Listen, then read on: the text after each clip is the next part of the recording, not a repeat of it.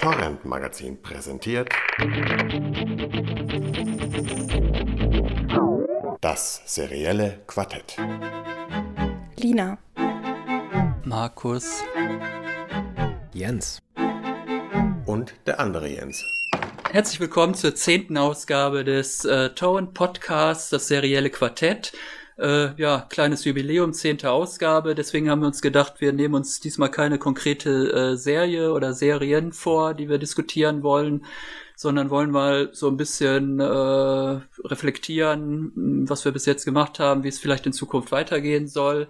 Und da ja auch gerade die Award-Season äh, in vollem Gange ist, die Goldene Kamera wurde gerade an Herrn McConaughey äh, verliehen. Die Oscars stehen Anfang März bevor. Die Golden Globes sind auch schon äh, ausgeteilt worden. Äh, wollen wir uns auch ein bisschen der Frage ste äh, stellen, was denn Awards eigentlich äh, für einen Sinn haben. Das war, glaube ich, ein Thema, was dem äh, Jens, was jetzt eigentlich der andere Jens war es, glaube ich, oder? Genau. Was, was, was dem anderen Jens besonders am Herzen lag. Warum eigentlich, Jens? Weil ich eben überhaupt nichts davon halte, von äh, Fernsehpreisen. Ähm, es wird mir zu gerne äh, als Argument herangezogen, genau wie die Quote auch, um inhaltlichen Diskussionen komplett aus dem Weg zu gehen.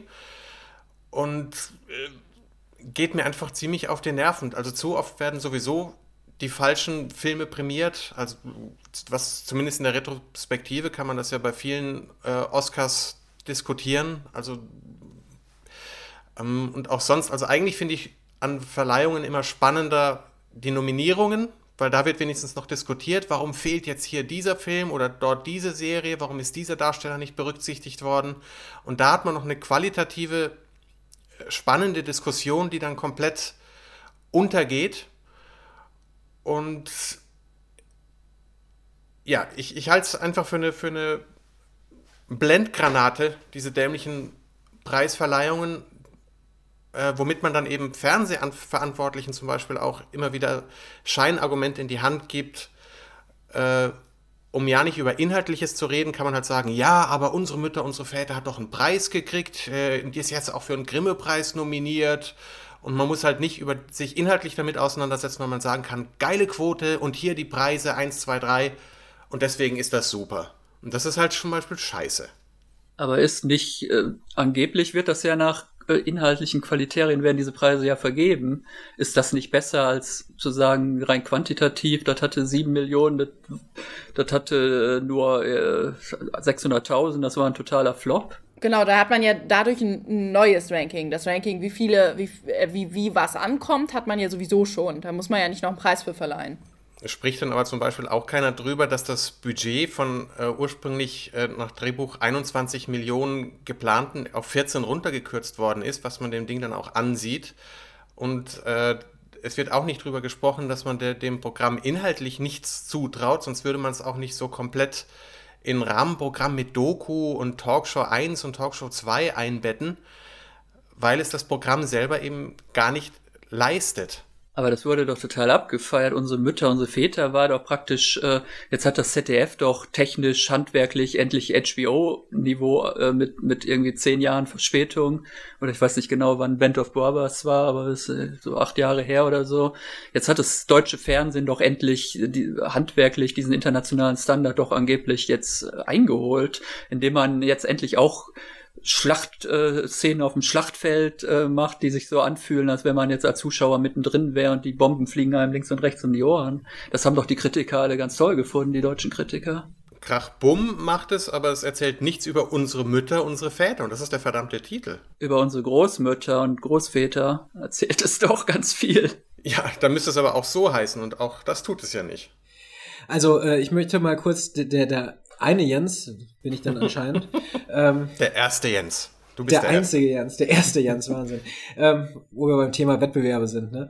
Ähm, nein. Äh, wir, ich würde da mal eins nach dem anderen gehen. Mir geht das jetzt irgendwie vier Schritte zu weit. Äh, wir sind jetzt schon mitten in der inhaltlichen Diskussion über unsere Mütter, unsere Väter.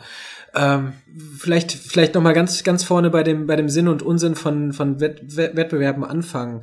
Äh, also ich habe auch schon mal im, im letzten Jahr einen kleinen Blogartikel zum Grimme-Preis verfasst. Äh, der hat sich damit auseinandergesetzt, dass es einerseits natürlich sehr schön ist, dass es diesen Grimme-Preis in Deutschland überhaupt gibt, weil ähm, ich denke, wir sind uns schon grundsätzlich einig, dass da immer wieder gute und schöne Formate ausgezeichnet werden, die ansonsten im, äh, im, im Programm untergegangen wären.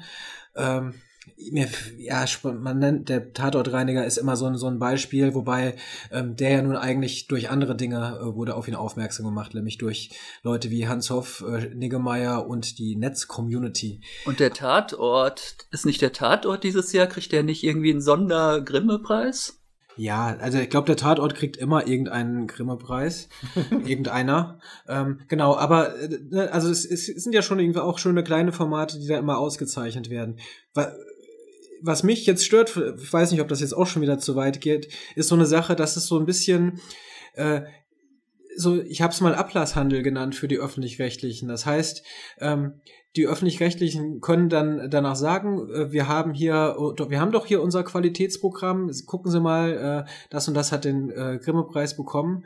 Äh, was kritisieren Sie uns eigentlich? Und ähm, Trotzdem werden diese, diese Grimme ausgezeichneten äh, Sendungen werden oft entweder abgesetzt oder es wird weiterhin, äh, ist ein Riesenkampf darum. Also selten werden diese Grimme ähm, ausgezeichneten Sendungen mal äh, groß in den Vordergrund gebracht äh, oder also dann ins Hauptprogramm, wenn es auf Neo läuft oder was auch immer. Also da, da, das ist so eine Sache, die mich ein bisschen störte. Zum Beispiel eben beim Grimme-Preis. Was, was bringt er jetzt wirklich ähm, für, im Programm?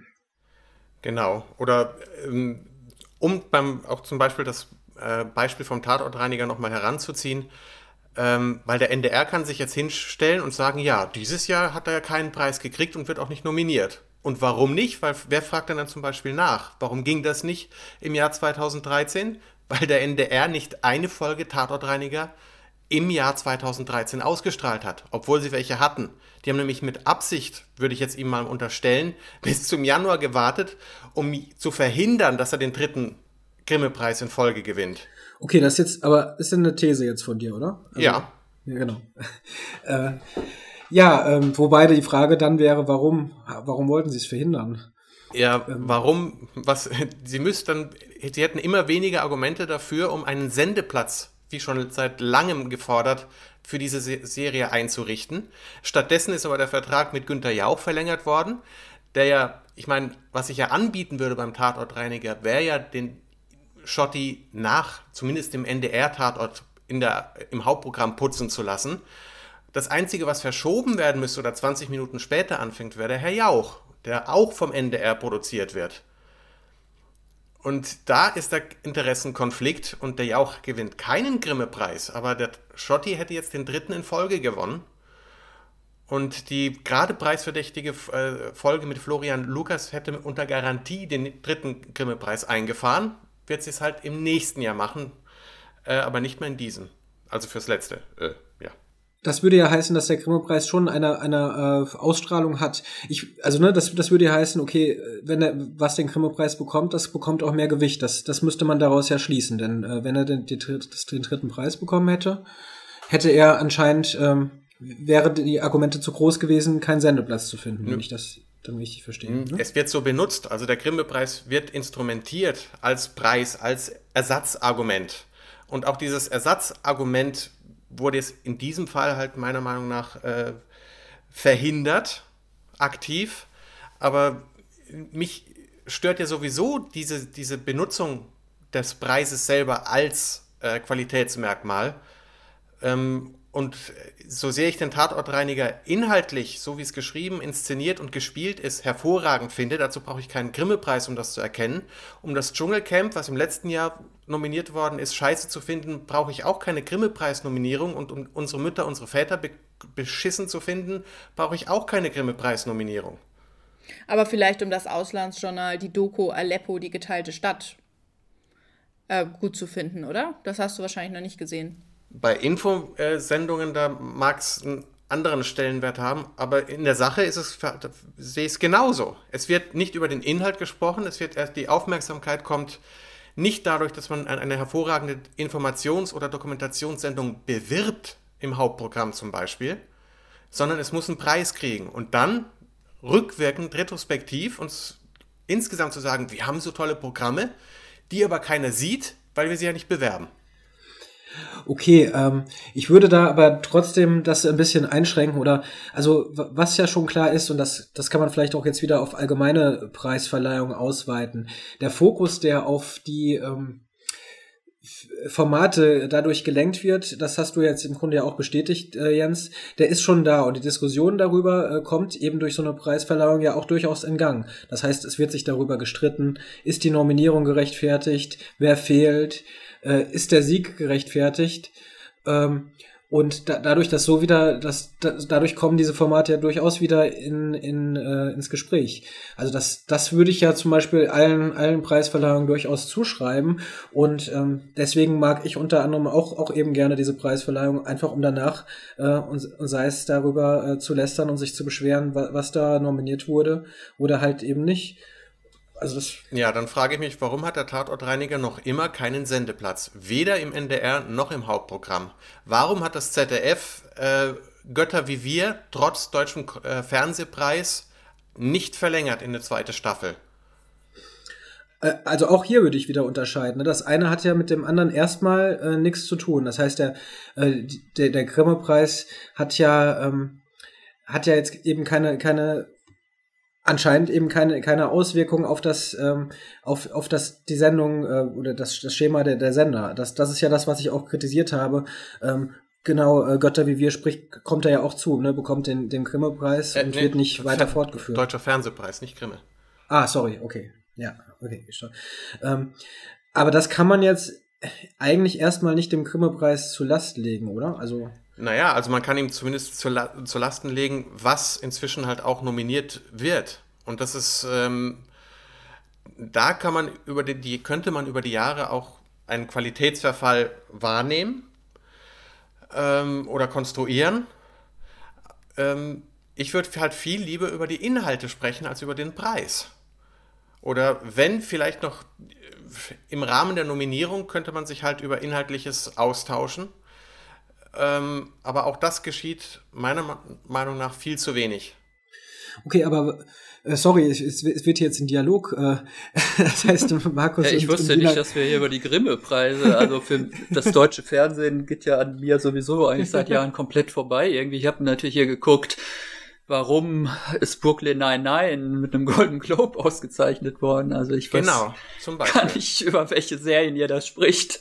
Aber, aber lass uns dann kurz, also man kann das ja verallgemeinern, finde ich. Also ähm, die Frage wäre ja auch, was, was hindert uns daran, über die Inhalte zu sprechen? Also wir, wir sind ja nicht, ähm, wir können ja jederzeit über die Inhalte sprechen. Wir, wir, sind, wir sind jetzt ja nicht gezwungen, äh, nicht über die Inhalte zu oder nicht nicht über die Inhalte zu sprechen. Das, wir, wir machen das doch das ganze Jahr über. Also ja, wir, wir sprechen schon. doch nur über Inhalte. Wir haben doch gar keine, also ich habe glaube ich, noch nie eine Quote vermeldet auf, auf der Webseite oder so. Naja, wir, wir, wir geraten halt selber auch gelegentlich, tappen wir in die gleiche Falle, dass wir ähm, eben um, was weiß ich, den Tatortreiniger zu bewerben, zu sagen, Grimme-Preisträger.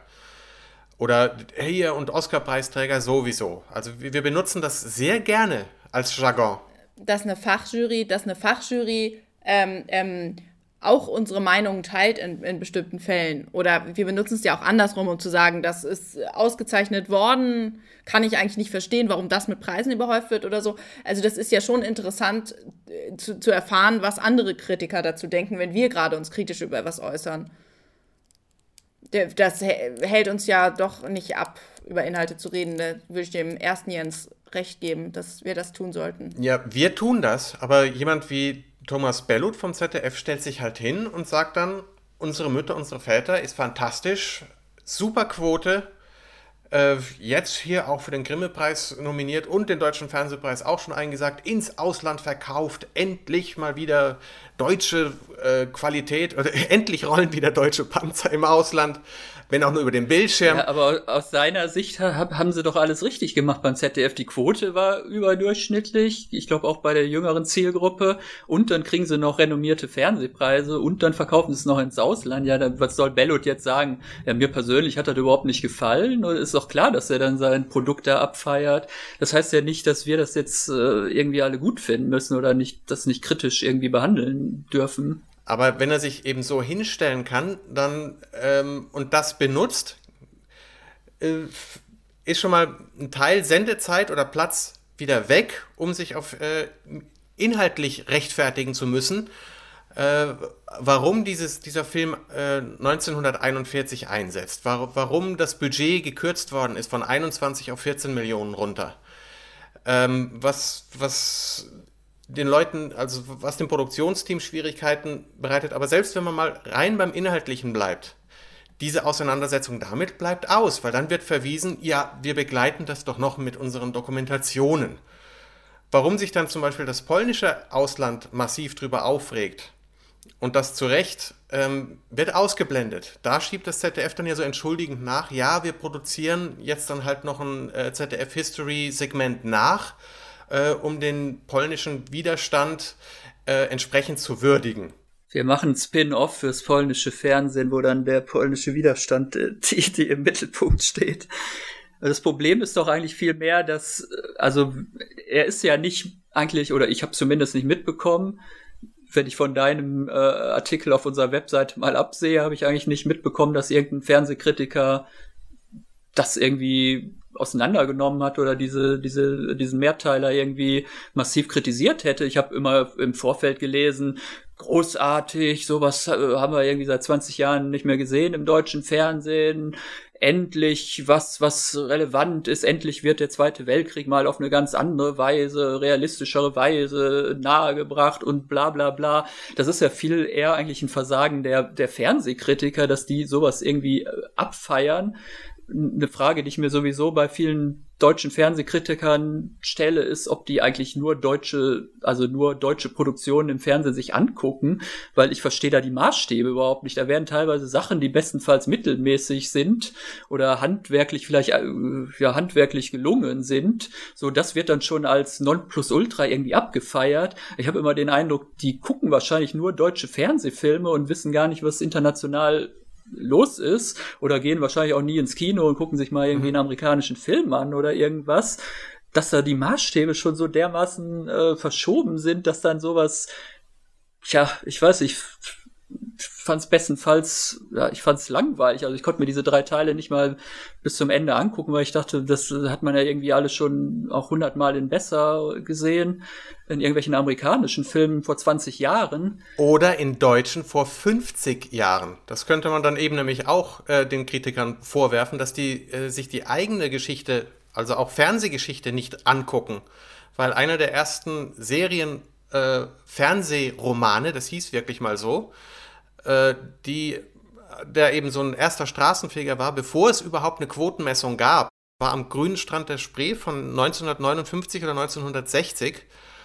Und die Folge, äh, die erste Folge davon, das sind etwas über 90 Minuten, ähm, erzählt halt auch vom Russland oder vom Ostfeldzug und das äußerst differenziert. Und selbst dort kommt, äh, wird ähm, der polnische Antisemitismus thematisiert, aber eben nicht so platt wie bei unsere Mütter, unsere Väter, sondern dort spielen äh, Kinder Juden erschießen. Und das ist wesentlich differenzierter und hervorragend inszeniert und dargestellt und im Vergleich zu dem, was, was äh, das ZDF da vorgelegt hat, ist das um Lichtjahre besser und wegweisend endlich haben wir es geschafft, in den 50er Jahren anzukommen. Ich habe letzte Ausgabe schon gedacht, wenn der Jens so weitermacht bei seinen Vorlieben aus seiner. Der andere Jens. Der andere Jens, bei seinen, glaube ich, ist er in der Jugend da, die Programme, von denen er in der Jugend geprägt worden ist, dann schaffen wir es bald in den 50er Jahren anzukommen und jetzt haben wir es endlich geschafft. Fast. Also 59, ich, das ist eigentlich 60. Ich dachte ja, du kommst jetzt mit die Brücke, aber das war, glaube ich, noch früher, oder? Ja, aber auch ein hervorragendes Beispiel. Okay, ähm, ich möchte noch hinzufügen, ähm, oder doch nicht ganz äh, auslassen, es gab durchaus äh, Fernseh- äh, und Medienkritiker, die äh, auch unsere Mütter, unsere Väter nicht abgefeiert haben. Ähm, äh, Jan Feddersen in der, in der Taz war zum Beispiel eines der ersten Beispiele, ähm, der das ja viele, viele der Sachen kritisiert hat, äh, die wir auch kritisieren. Danach kam auch noch ein bisschen mehr Kritik, wobei ich euch zustimme. Ich war auch erst äh, relativ überrascht und äh, erstaunt, dass da wirklich, äh, dass es über alle äh, Medien hinweg wirklich äh, extrem abgefeiert würde, ohne auch nur ein Anze Anzeichen von, von, von Kritik da zu haben. Ähm, aber auch das jetzt wieder, ähm, ich, ich sehe nicht so ganz, also natürlich, man kann das kritisieren, äh, aber ähm, das, das können wir ja jederzeit und wenn, wenn, wenn diese Serie jetzt eben ein, ein äh, oder diesen, dieser Mehrteiler mehrere Preise bekommt, ähm, dann ist es ja anscheinend erstmal gerechtfertigt, weil ihn ja anscheinend sehr viele Leute gut fanden. Ähm, ob wir das gut finden oder nicht, ist ja da, sei ja dahingestellt. Aber ähm, ich finde es ein bisschen schwierig, da irgendwie so eine. Also warum sollten wir jetzt darüber entscheiden, äh, dass, dass, es, dass es nicht so ist? Also wir, wir können ja darüber diskutieren, aber dass es jetzt falsch ist, sehe ich halt jetzt irgendwie nicht so, nicht so ganz. Ähm. Aber wo findet zum Beispiel in den Leitmedien äh, ein Dialog darüber statt? Also der findet ja nicht mal im ZDF selber statt dabei. Also und äh, ich meine, das öffentlich-rechtliche Fernsehen hat eben diesen Stellenwert oder dieses äh, sagen wir mal, immer noch dieses Renommee, eben genau das zu sein. Bildungsfernsehen und objektiv und ausgewogen und genau das ist es eben nicht mehr und auch das wird viel zu wenig kritisiert. Äh, ja. ja, aber also Bildungsfernsehen ist zumindest in den Hauptprogrammen ja auch schon seit vielen Jahren vorbei. Also wenn ich mir irgendwie das aktuelle Programm von erstes, erstes Programm ZDF angucke, dann ist ZDF eigentlich mehr oder weniger ein Spartenkanal für Freunde deutscher Krimiserien äh, unterbrochen von ein paar Kochshows. Und dann kommt halt freitags um 23 Uhr nochmal das Kulturmagazin Aspekte, damit man dann halt im Jahresendbericht schreiben kann, wir hatten irgendwie 15% Kultur im Hauptprogramm oder so. Also da ist ja mit Bildung nichts mehr. Genau, und deswegen wird es ja jetzt auch verlängert und weil es Aspekte wieder 15 Minuten länger ist oder 10. Kommt Mad Men noch später. Genau. es wird doch überall, also das, das finde ich jetzt, also dass, dass, das Fernsehprogramm irgendwie schlechter wird, das wird doch überall im Feuilleton besprochen. Also das ist doch jetzt, das ist doch jetzt nichts Neues, dass, dass damit, dass damit mit diesem Angebot alle unzufrieden sind. Ähm, ich glaube eher, also wenn ich, wenn ich den anderen Jens richtig verstehe, geht es ja jetzt irgendwie darum, sich auf die Metaebene zu begeben und, und, und das ist ja auch irgendwie ein bisschen die Aufgabe, die wir uns selber gestellt haben, zu sagen, wo muss man denn hingucken und wo, wo gibt es eine Serie, die vielleicht noch nicht so bekannt ist oder von der noch nicht so bekannt ist, warum sie eigentlich so gut ist. Und ähm, ich glaube, das Meckern über das Fernsehprogramm, das können andere auch. Ich glaube, wir müssen es lieber andersrum, wir müssen es für uns, diesen, diesen, wir müssen es für uns andersrum definieren und müssen sagen, okay, wir machen vielleicht, weiß nicht, vielleicht sollte man daraus beschließen, dass wir jetzt doch eher mal über unbekanntere Serien sprechen und ähm, und dann gehen doch die Zugriffszahlen noch weiter runter. Leute, wir haben angefangen mit Braunschlag. Das war, glaube ich, äh, die einzige Serie bis jetzt, wo wir uns alle einig waren, das Beste, was wir irgendwie seit langem gesehen haben. Ich glaube, Lina sagte, eine der besten Serien, die sie überhaupt jemals gesehen hat. Ja. Das war, das war schon irgendwie, das würde in Deutschland nicht mal der Bayerische Rundfunk kaufen. Okay, nachdem jetzt Cop Stories auch so selbst im Bayerischen Rundfunk eine schlechte Quote hatte und irgendwie nach ein paar Wochen auf 0 Uhr verschoben werden musste, äh, wird jetzt eh keine österreichische Serie wahrscheinlich mehr im Bayerischen Rundfunk eingekauft. Und das ist ja eigentlich gerade das Schöne in so einem Podcast, dass da kein Redakteur und kein äh, Abteilungsleiter oder sonst irgendwer kommt und sagt, äh, ihr müsst jetzt aber hier die gucken, dass ja auch mal die Quote stimmt, dass ihr nicht bei der nächsten Folge jetzt plötzlich nur noch die Hälfte der Hörer von der letzten habt und dass wir da einfach die Serien halt besprechen können, die uns selber irgendwie am Herzen liegen und unabhängig davon, ob die halt nur im österreichischen Rundfunk lief oder ob das halt der Riesenhit bei HBO ist. Und eben auch unabhängig von der Quote. Also, Aber das machen wir doch. Ja, eben. Und das ist, finde ich ja auch gut so.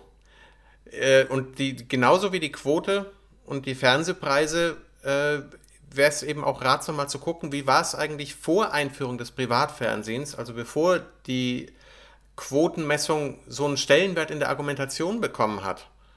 Und wenn man dann guckt, dass das die Hochzeit war, wo das ZDF jedes Jahr diesen, diese gefeierten Weihnachtsmehrteiler rausgehauen hat und äh, die ARD äh, in Folge das Boot als Serie rausgebracht hat, Heimat und dann Rote Erde.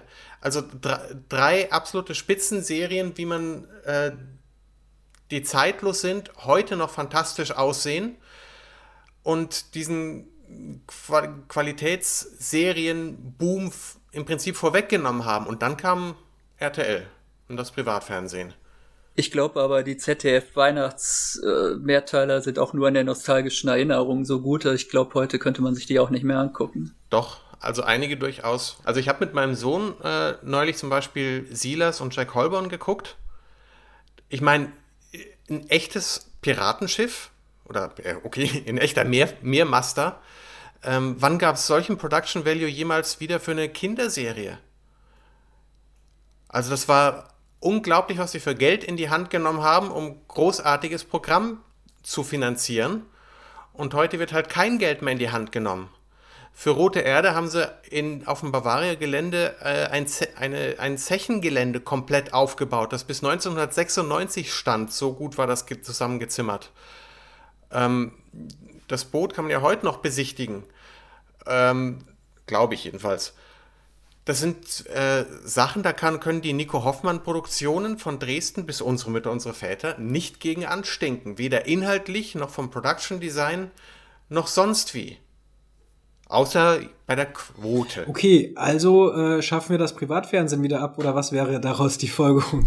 Nee, die Folge, Folgerung wäre zu sagen, auf die Quote ist geschissen und wir machen, konzentrieren uns auf das, was wir können, nämlich Qualität zu schaffen, unabhängig von der Quote, um damit überhaupt äh, wieder eine Konkurrenzsituation zu den Privaten zu schaffen. Weil wenn man nur die Privaten nachäfft und deren Moderatoren von Lanz bis sonst wen einkauft, und dann deren Konzepte äh, im Prinzip nachmacht. Auf DWDL gab es jetzt äh, schon, ich glaube, den zweiten Artikel, wo einmal wunderbar äh, aufgedröselt wurde, welche Konzepte die öffentlich-rechtlichen mit zum Teil fünf- oder zehnjähriger Verspätung versucht haben, von den Privaten zu kopieren.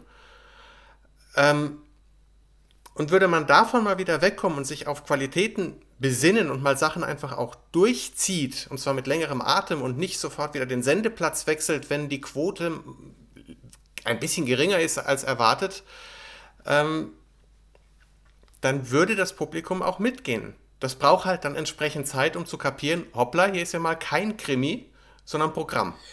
Weiß ich nicht. Äh, ist mir ein bisschen zu äh, volkserzieherisch, so dieser Ansatz. Also ähm, ich, ich sehe es auch nicht so ganz, ähm, äh, ich sehe es nicht, nicht, nicht ganz so. Also ähm, aber wo ist denn die Erziehung? Ich meine, es geht nicht um Erziehung, sondern sie sollen für alle Programm machen. Und dann kann man eben auch, äh, wie ich schon mal gesagt habe, äh, die Champions League mal wieder für ein oder für zwei Saisons bei den Privaten lassen und nimmt diese 50 Millionen in die Hand und produziert einmal eine Staffel für, für Fantasy- oder Science-Fiction-Fans oder den fantastischen Film, wie es zum Beispiel beim ZDF ja auch mal gab, als, als äh, Sendereihe oder eine lose Sendereihe, dass man mal mit einem Sendeplatz anfängt und einfach immer Programm macht und dort lässt. Ich stimme dir insofern zu oder oder würde sagen, diese, diese Quotensache, das ist das ist wirklich das das das Problem. Aber ich glaube auch, dass dass, dass sich das Thema bald erledigt haben wird, weil ähm, jetzt ist es schon so im Ansatz so, dass langsam auch wirklich diese äh, die, diese Messung von Mediatheken und so weiter dazukommt. Und ich glaube wirklich, in ein, in ein paar Jahren ist die Quotenmessung äh, wirklich vorbei, weil ähm, dann sind die Leute, die jetzt noch das Zielpublikum sind, ähm, die ja so um die 60 bis, weiß ich nicht, 62 liegen, ähm, können die kein Fernsehen mehr gucken. Nur, nur, noch das, was ihre Pfleger ihnen einschalten, wahrscheinlich. Ja, und da ist der nächste Irrtum. Entschuldigung, wenn ich dir da reingrätsche, mhm. weil äh, ich würde nämlich ähm, das ähm, Zielgruppenthema gleich mit in den Topf schmeißen, genau zu den Quoten und den Preisen. Meine Eltern sind beide über 60 und gucken Breaking Bad und Game of Thrones und die, die gucken ein gutes Programm und denen ist es egal. Also ich meine, was die nicht gucken, ist das, was angeblich für sie produziert wird. Also irgendwas, was sie ja nicht aufregt. Tierärztin Dr. Mertens kümmert sich ganz liebevoll um einen Hamster und das sollen meine Eltern gucken. Das gucken sie aber nicht. Ich gucke ja auch nur noch eigentlich Teenager und Serien für so hippe junge 20-Jährige. Vielleicht möchte ich damit auch nur meine Midlife-Crisis irgendwie kaschieren, aber keine Ahnung. Also ähm, das, was ich eben eigentlich sagen wollte, also was, was Jens äh, gefordert hat, eben, wo du sagtest, okay, dann kann äh, mal die Champions League mal wieder für ein Jahr lang äh, zu den Privaten gehen, dafür äh, macht das, das Öffentlich-Rechtliche eine, eine Serie für 50 Millionen. Ist ja an sich erstmal eine, eine nette, äh, nette Vorschlag und Idee, nur ich, ähm, ist natürlich wirklich die Frage, inwieweit man jetzt da, das so weiterdenken will, weil man weiß, okay, so kann es, wird es ja nicht funktionieren können. Also es, ähm, äh, dieses mal, wir machen mal hier mal da was, das wird in dem System wahrscheinlich wirklich nie, nie funktionieren, weil es dafür viel zu, zu starr und zu klar ist und die Absp ja. Aber es hat doch mal funktioniert. Ich meine, es sind Gebührengelder. Und jetzt, seit letztem Jahr, haben sie im Prinzip eine Zwangssteuer eingeführt. Und dann, deswegen muss es äh, erlaubt sein, eine, eine Debatte darüber zu führen, wie das investiert und ausgegeben wird. Äh, das ist auf jeden Fall erlaubt, würde ich jetzt sagen. Äh, die Frage wäre nur, die wir uns wahrscheinlich stellen müssten, nehmen wir an, es gäbe eine Abstimmung äh, unter den Gebührenzahlern äh, puncto Champions League oder eigenproduzierte Serie. Ich könnte mir vorstellen, dass wir das Nachsehen haben. Aber klar. Äh, ja, aber den Leuten ist es ja egal, werden. ob die die Champions League auf RTL oder auf ZDF gucken. Also das ist denen ja egal die sagen ja dann, okay, dann gucke ich das halt bei RTL und dann kann, kann ARD und ZDF mit meinem Rundfunkbeitrag ja was anderes machen. Weil der Fall, dass kein Free-TV-Sender die Champions League einkauft, der wird ja nicht eintreten. Also. Und selbst wenn die abstimmen, lasse meinetwegen gerne abstimmen und wie viel Sport und wie viel Krimi läuft, aber ich will dann mal das ganze Spektrum haben. Und dann eben nicht äh, hören, ja, für euch lieben Fantasy und äh, Science-Fiction, Horror-Fans ist kein Geld da. Weil wenn man sagen würde, okay, ähm, sowas wie, nehmen wir doch im Kontrast äh, äh, The Walking Dead, eine Horrorserie, die Quotenrekorde en masse einfährt. Wenn die Quote so wichtig ist, wo bleibt dann die Horrorserie bei ARD und ZDF, um die Leute zu bedienen? Ich möchte mir die deutsche Zombie-Serie ehrlich gesagt gar nicht vorstellen. Wir haben doch eine Zombie-Kanäle, zwei Stück. Soko 5113 oder was ist die Zombie-Serie? Ich fand ja Ion Tichy gut. Das lief, glaube ich, auch um 0 Uhr im ZDF. Da hat man aber auch irgendwie ein paar Filmhochschülern irgendwie 10.000 Euro in die Hand gedrückt und gesagt, hier macht mal was. Ja, und man hat super lustig aus Pappmaché und alten Decken sich irgendwelche Aliens zusammengebastelt. Das hat mich persönlich ja wieder sehr angesprochen. Was jetzt Genre-Serien angeht, das hat ja in, in Deutschland noch nicht mal im Film eine Tradition. Ne? Da könnte man ja auch so weit wieder zu, zum Genre überhaupt gehen, was es in Deutschland äh, für eine Bedeutung hat. Denn äh, auch im, was den Spielfilm angeht, äh, wird da ja seit einigen, seit Jahrzehnten im Grunde ähm, wird das unter den Teppich gekehrt, abgesehen von Krimis halt. Ne? Ja, oder es geht unter, weil man es dann auch äh, schlecht programmiert. Also es gab durchaus Heimat äh, 3 als Serie oder warum muss man, musste man auf Weißensee so lange warten? Moment mal, das sind doch jetzt keine Fantasy-Serien oder habe ich was falsch verstanden? Ja, nee, äh, aber um den äh, auf Sendeplätzen mal was anderes kommen zu lassen. Ich hatte mich hier vorbereitet, ich wollte äh, endlich mal Oscar-Snaps, Golden Globe-Snaps wollte ich hier betreiben. Was sind denn Snaps? Also ich kenne Schnaps. Ich höre dieses Wort immer, Snaps. Das heißt, glaube ich, so viel wie übergehen oder man, man hat irgendwelche Leute übergangen, die unbedingt hätten nominiert werden müssen. Ich verstehe zum Beispiel nicht, warum man Frau Maslani nicht äh, eine äh, Emmy-Nominierung als beste Drama-Hauptdarstellerin gegeben hat. Das ist halt die Hauptdarstellerin dieser kanadischen Science-Fiction, Mystery, Action, was auch immer Serie Orphan Black und sie spielt halt äh, eine Frau, die feststellt, dass sie halt äh, ein Klon ist und es tauchen dann in jeder Folge noch mindestens zwei weitere Klone halt auf, die halt jeweils auch dann von Frau Maslani gespielt werden. Die Frau schafft es aber irgendwie, dass man immer vergisst, dass es die gleiche Schauspielerin ist und das finde ich schon irgendwie, also sie verleiht halt jeder Figur irgendwie eine eigene Mimik, Gestik, Persönlichkeit, ohne dass da groß irgendwie Make-up technisch oder so äh, rumgetrickst wurde. Und das finde ich persönlich ja schauspielerisch schon mal wesentlich beeindruckender als irgendwie Robin White, nicht mehr Penn oder wie immer sie jetzt auch heißen mag, äh, wo ich jetzt nicht weiß, was das, das Tolle gewesen sein soll an ihrer Hauptrolle in House of Cards. Ist das nicht auch so ein bisschen Science-Fiction-Serie? Ja, ich sagte ja Science-Fiction, Mystery. Ja eben dann ist es genau der Punkt, weil die, äh, man hört immer wieder, wie konservativ die sind und das, das wäre wohl auch einer der Gründe, warum Game of Thrones dort nie gewinnen, niemals eine Chance hat. Also, dass man dort froh sein kann, dass sie überhaupt nominiert werden. Äh, aber so für, auf sowas wie beste Serie haben die einfach keine Chance. Nie und nimmer, weil die so konservativ sind und Genre-Serien komplett ablehnen, wenn es um die Preisvergabe geht. Ja, ich rede ja auch nicht von bester Serie. Ich meine ja, man müsste ja, wenn man da in dieser Akademie oder gut, Golden Globes ist ja jetzt diese obskure Journalistenvereinigung, wo niemand so recht weiß, wer da eigentlich drin sitzt. Aber wenn man sich selber irgendwie für fachkundig hält, müsste man ja in der Lage sein, einfach eine schauspielerische Leistung bewerten zu können, unabhängig davon, was für ein Genre die Serie jetzt hat. Ja, also was, was die Emmys angeht, würde ich aber auch nur sagen, die Academy da ist ja auch, wie, ihr habt es ja schon gesagt, sehr, sehr konservativ. Uh, Orphan Black ist eine sehr neue Serie, eine, eine Spartenserie, die jetzt äh, zum er also wo die erste Staffel lief, eine kanadische Serie, wie du es noch genannt hast. Ähm, also dass, dass das jetzt, das, wenn, wenn sie jetzt irgendwie vorne immer die neuesten äh, äh, Newcomer suchen würden, wenn, wenn man das so wüsste, dann, dann hätte man das vielleicht erwarten können, aber so wundert mich das jetzt gar nicht. Also dass sie jetzt da noch nicht mal nominiert wurde, sicherlich wäre es gerechtfertigt, ja, aber äh, es ist ja eben schon sehr, sehr spartenmäßig und sehr, sehr hinten dran. So, äh, also auch ich habe erst die Serie entdeckt, nachdem sich darüber beschwert wurde, ähm, warum sie nicht nominiert ist. Also bei den Golden Globes war sie ja zumindest nominiert. Aber wieso kriegt so ein Mensch wie Jeff Daniels kriegt äh, ein äh, Outstanding Lead Actor ja bei bei den Emmys? Ja, eben. Äh, in einer Kategorie, wo Brian Cranston, Damian Lewis, Kevin Spacey und John Hamm äh, noch nominiert sind.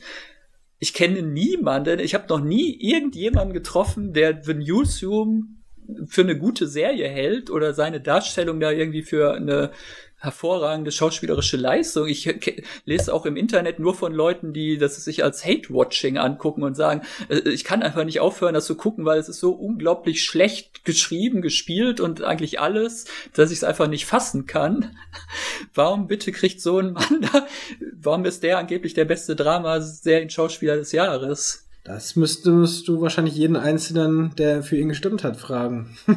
genau, oder, oder was ist äh, mit hier, äh, das, das gleiche könnte man bei, fortführen bei den Oscars. Warum wurde jeder Film von Jason Reitman nominiert oder der aktuelle, äh, hier, wie heißt der, von, von American Hustle und äh, David O. Russell. Genau.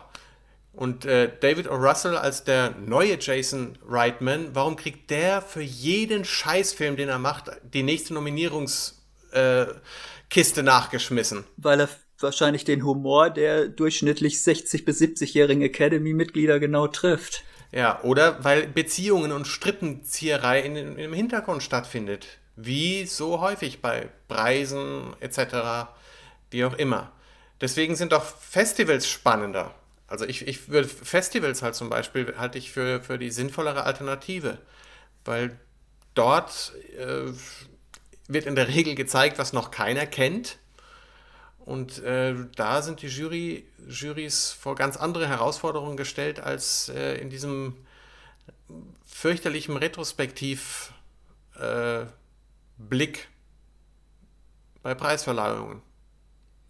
Ja, aber also jetzt nochmal, ähm, ihr habt es ja auch eben gesagt, also ähm, ich meine, Preisverleihung, die darf man, kein, wir dürfen die und ihr dürft die doch nicht, nicht so ernst, also wer die wirklich so ernst nimmt, dass er ernsthaft sich darüber grämt, äh, dass irgendetwas nicht gewonnen hat oder nicht, also wir, wir wissen doch alle, wie nicht nur ähm, beliebig das doch teilweise ist und wie viel da ähm, Politik da teilweise dahinter steckt oder auch Zufall. Äh, also man kann sich meiner Meinung nach wirklich Preisverleihungen doch nur äh, mit, mit der Betrunken angucken, ja.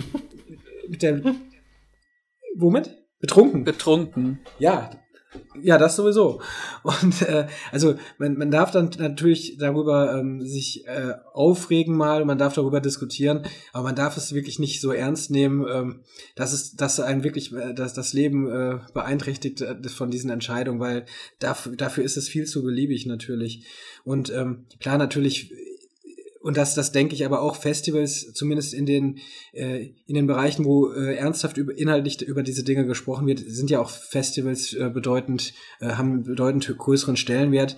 Preisverleihungen haben einen, eine kurze, innerhalb dieser Nominierungs- und Preisverleihungsphase wird darüber gesprochen, äh, aber aber inhaltlich ist das ansonsten ja nun meistens recht schnell vorbei wieder. Oder? Oh, das sag mal nicht. Ich habe einen Freund, den kannst du fragen, wer hat 1928 den Oscar für bester Filmschnitt gewonnen und wie aus der Pistole geschossen kommt die richtige Antwort. Ja, du, du bist okay. für immer in die Annalen eingeschrieben, wenn du da einmal was gewonnen hast.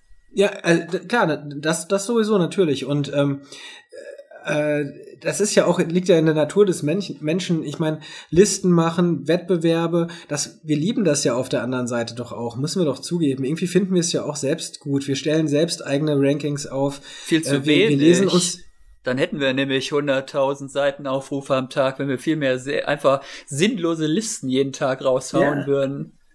Die 50 besten Frisuren von Skylar in Breaking Bad. leg, leg, los, Markus. Ich, ja, hatte, ich hatte sie mehr als zwei Frisuren? Ich weiß nicht. Ich glaube nicht. ähm, aber ja, also das, das wir, wir klicken doch auch alle selbst immer wieder drauf und wir gucken uns ja auch alle selbst wieder an, weil wir es irgendwie auch auch, auch cool finden und äh, toll finden und ähm, ja, also irgendwie, das ist doch. Nee. Irgendwie ich gucke das nicht mehr. Also ich habe, es gab Zeiten, ich habe keine Oscar-Verleihung ausgelassen, aber die sind auch, also die Shows selber sind so wenig unterhaltsam. Äh, von Goldener Kamera, Bambi, Oscar, Emmy, Golden Globes, das ist alles so lahm geworden. Also ich will, ich, ich habe auch keinen Bock mehr, das mal anzugucken. Ja, also im Vergleich zu den Golden Globes finde ich die Oscars ja immer noch irgendwie eine unterhaltsame Show, aber solange man nicht mehr diesen Moderator von letztem Jahr engagiert, ist mir eigentlich alles recht. Also die Zusammenschnitte von In, In Memoriam oder sonst was kann man sich dann auch im Internet angucken und das reicht mir auch völlig. Die Segmente sind fantastisch gemacht, äh, den merkt man das auch an und das genügt, aber ich muss, und ich finde sowas als Würdigung für ähm, die, die besten Ausschnitte, die schönsten Szenen äh, aus dem letzten Jahr. Und sowas wird eher von Fans gemacht. Und sowas finde ich viel reizvoller und schöner und persönlicher und ansprechender als diesen ganzen dämlichen Preisverleihungskram. Und deswegen wollten wir ja noch dazu aufrufen, äh, uns doch mal ein Feedback zu schicken, äh, ob wir denn auf einem guten Weg sind oder ob wir, äh, was wir denn anders machen könnten oder was denn gut ankommt und was nicht gut ankommt. Also mich würde von den Hörern interessieren, was die Hörer interessiert. Also was, was, was sie interessant finden, äh, worüber wir sprechen, sei es Themen, sei es aber auch äh, bestimmte Fo Fokusse, äh, die wir, die wir legen. Also ist das, ist das eigentlich interessant, wenn wir über eine Serie sprechen, worüber wir da sprechen, sollten wir uns mehr auf, auf bestimmte äh, Dinge da fest, festlegen, thematisch, inhaltlich, äh, ästhetisch. Also das, das würde mich zum Beispiel interessieren. Und was mich interessieren würde, ob die grundsätzliche Auswahl der Themen äh, überhaupt anspricht.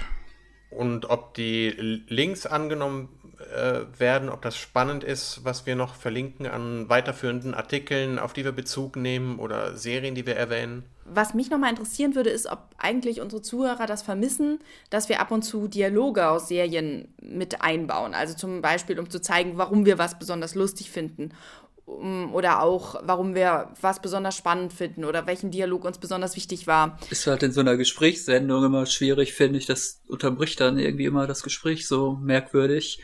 Das ist dann so, als wenn in, im literarischen Quartett einer zwischendurch fünf Sätze aus dem Roman erstmal vorgelesen hätte. Ja, aber bei uns geht das eigentlich schon. Also da, dadurch, aufgrund dessen, dass wir schneiden, äh, geht hier die, bei uns die Dynamik darüber nicht verloren. Wir machen das nicht, obwohl wir die Möglichkeiten dazu hätten, weil es ja ähm, enorm viel Arbeit wäre und weil wir gerade diese, diese Arbeitskraft eigentlich nicht haben. Aber ähm, es wäre natürlich interessant zu wissen, ob, ob das richtig fehlt oder ob jetzt irgendwie unsere Zuhörer eher sagen, naja, ähm, eigentlich funktioniert das Gespräch ja auch so. Das fände ich mal spannend und das wäre ganz interessant, wenn das vielleicht in die Kommentare geschrieben wird oder so. Ich glaube, mein Computer wird gerade sehr warm. Das war das serielle Quartett. Lena Kokali. Markus Kirzinowski. Jens Meyer. Und Jens Brausnitz. Präsentiert vom Torrent Magazin.